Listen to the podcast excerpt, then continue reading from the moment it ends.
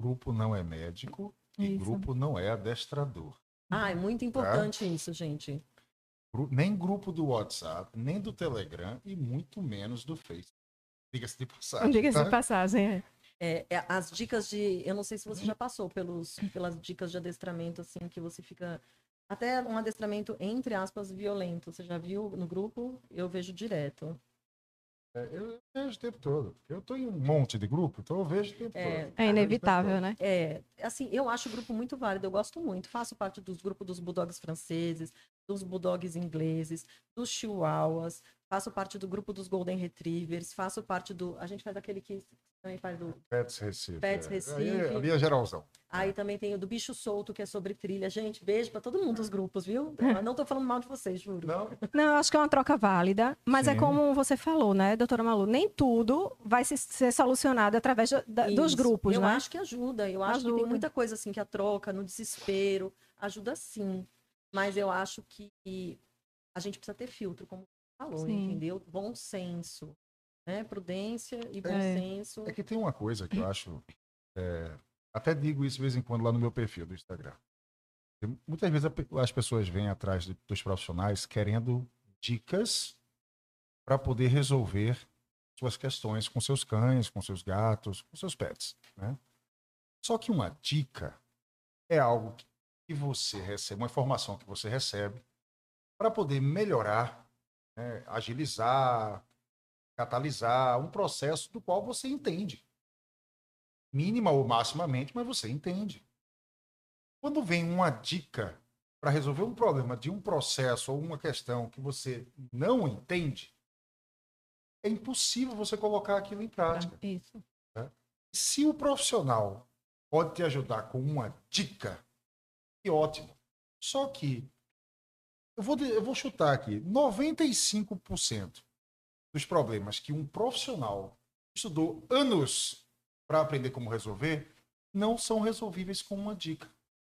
Uma dica, muitas vezes, ali, num áudio de 30 segundos num grupo, um textinho ou num story de 15 a 30 segundos. Então, direto, o pessoal chega para mim, Bruno, meu cachorro é adestrado, mas, Mas- mas é, ele é reativo contra os cães na rua e late muito em casa. Eu digo, olha, as informações não estão batendo. Meu cão é adestrado, mas tem esses problemas. É, digo, tá. Você tem uma dica que me ajude com isso aí? Não. Não tenho. Até porque uma outra coisa que, que eu acho que a gente precisa pensar, tanto para saúde quanto para comportamento, são indivíduos. Né? Não é assim, Isso. ah, porque eu tenho um golden, todos os golden são iguais, porque eu tenho. Não.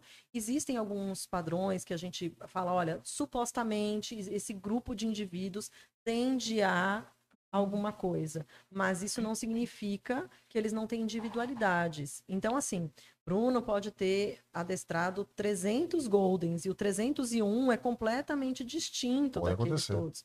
Então, assim, é, é importante que a gente trate. Hoje a gente já sabe que eles são seres sencientes, a gente sabe que eles têm individualidades, e é muito importante que a gente é, respeite isso.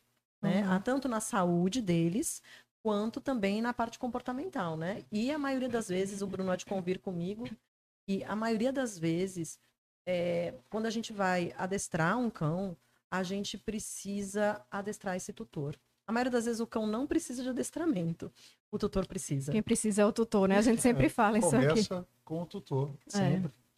É, eu, eu, eu vejo assim. E aí eu acho que vem uma outra questão sobre o que você precisa saber antes de escolher o seu pet.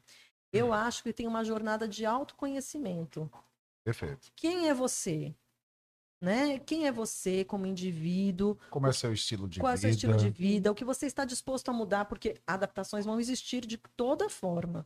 Mesmo que você encontre o cão perfeito para você, alguma coisa na sua rotina. Alguma vai coisa vai mudar. mudar, né? Uhum. Quando, quando você escolheu o seu cão, Bela, por que, que você escolheu este cão? A gente escolheu, como eu falei, a gente ia comprar o, o Beagle, né? A gente mora em apartamento, mas aí começou a pesquisar, assistir vídeo no YouTube, enfim, comprou uma raça que era mais independente. A gente não queria muito aquela raça. Como a gente saía para trabalhar, enfim, uma raça que fosse mais independente, que não fosse aquele cãozinho muito de, tá gru, de grudinho, eles não são assim. É um cão super primitivo, né? É o, o DNA mais próximo do lobo. Isso fascinou a gente. e é, se adaptava é, facilmente em apartamento. Mas como você falou, nós temos três Shibas e um é completamente diferente do outro. Então, a raça é a mesma, mas cada indivíduo é um indivíduo. E né? mesmo você tendo escolhendo, escolhido a raça que você julgou adequada, pesquisado, teve desafios? Até hoje tem. Então, assim, não Até hoje tem, né? Desafio. rosas, Não, né? Essa jamais. glamorização, que às vezes a pessoa acha que vai ser um filme romântico, a relação, e é um relacionamento. Isso. Então, vai ter desafios. Sim, relacionamentos é para os dispostos, não importa quais sejam o, o tipo de relacionamento, mas é para os dispostos. Ou né? então, doutora Malu, comprar porque a raça é, ai, é tão lindo. Eu É vou tão comprar. Vou, compra só porque é fofo a e porque é bonito. tem, A minha amiga a tem. minha amiga é, tem, o da minha amiga é ótimo. é. Da não minha amiga dá. é. É, quando, você, quando você perguntar a um amigo como é o cão dele, como é que teu cachorro? Tô pensando em pegar uma, uma da raça igual. Lembre do seguinte: dificilmente um pai fala mal do seu filho. Começa por aí, Uhum. tá? É, e os pais toleram muita coisa dos filhos. Às vezes até o que não deveriam.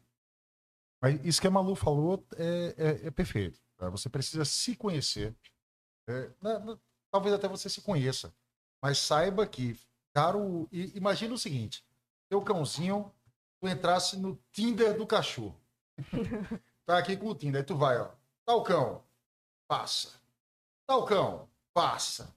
Tal cão, passei, deu match. Existe uma, uma série de características que às vezes são agrupadas dentro de raça e noutras vezes você consegue identificar naquele indivíduo ali. Você dizer, cara, essa raça é uma raça que combina com o meu estilo de vida que eu estou buscando e esse indivíduozinho aqui dessa raça, mais ainda. E aí o que, que você vai estar fazendo? Você vai estar maximizando a probabilidade desse relacionamento dar certo, ser bom para todo mundo, para você o cachorro. Quando estamos falando de cães de raça, um pouco mais fácil. Eles tendem a ter, sim, algumas características ali que se Sim. repetem entre os seus indivíduos. Como bem colocaram, cada um é um indivíduo. Né? Mas existem, sim. No episódio passado, a gente estava falando do excesso de energia dos Border Collies. É, Hoje, mais cedo, a gente chegou aqui e estava comentando um excesso de energia semelhante dos boiadeiros australianos. né? Raças de trabalho, de trabalho intenso tendem a ter muita E energia. não adianta você querer ter uma raça de trabalho intenso e ser uma pessoa sedentária. Né? Uma pessoa que gosta de ficar assistindo Netflix em casa o tempo todo. Por quê? Porque essa raça de trabalho precisa trabalhar. Ela precisa ser estimulada fisicamente, mentalmente, né? Ela tem que ter estímulo intelectual. Algumas pesquisas falam que ah, cães como Border têm uma inteligência similar à criança de 3 anos. Eu já, já presenciei cães border sem estímulo mental, até físico, mas sem mental, é, fazendo automutilação. Então, assim, você pode criar um problema para você, Sim. né? Outra coisa, a gente voltando aqui à, à questão do o cão da minha amiga, Sim. eu recebo um, um, um bulldog francês, Deus. Ele é a maior propaganda enganosa do bulldog francês. Ele é absolutamente perfeito. Sabe aquele cachorro que não late, ele é quietinho, ele é assim. Eu conheço mais umas cinco pessoas que compraram bulldog francês por causa de Zeus e tiveram problemas. Porque assim, Zeus é um ponto fora da curva. Sim. Não adianta você querer o Zeus, o Zeus é único. Entendeu? Então, assim, tem que ter essa consciência que você teve a escolher o seu cão. E saber que três cães são três indivíduos com três personalidades. Não é porque é da mesma Exatamente. raça que é xerox, É. né? E uma coisa, outra coisa importante que eu acho que o Bruno vai concordar comigo. Por exemplo, a gente estava comentando, eu resgatei alguns cães. Nem todo mundo está preparado para fazer. Nem todo mundo está pronto para ter um cão que passou por traumas. Não é isso, não é que a pessoa não tem coração, que ela é ruim, que ela é má. Mas assim, esses cães, eles são. Se já é difícil, às vezes, você chegar com um filhotinho ou com um cão que você consegue prever a personalidade dele, esses cães, eles vêm com uma série de bagagens que você vai ter que administrar.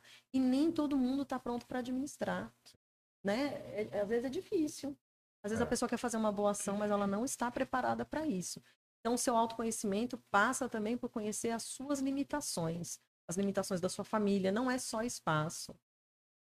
É, Eu, eu acho que além de entender bem o que, é que você consegue e não consegue fazer, não quer dizer que você não possa, inclusive, matar essa sua vontade de adotar um cão, um adulto, um cão com traumas. Isso tudo é possível, só que vai depender de uma dedicação e investimento teu para se preparar para conseguir ter esse cão. A tal da disposição que a gente estava. É, você se preparar em termos de organizar a tua vida, ter um organizacional, temporal, agenda, etc, para isso. E conhecimento.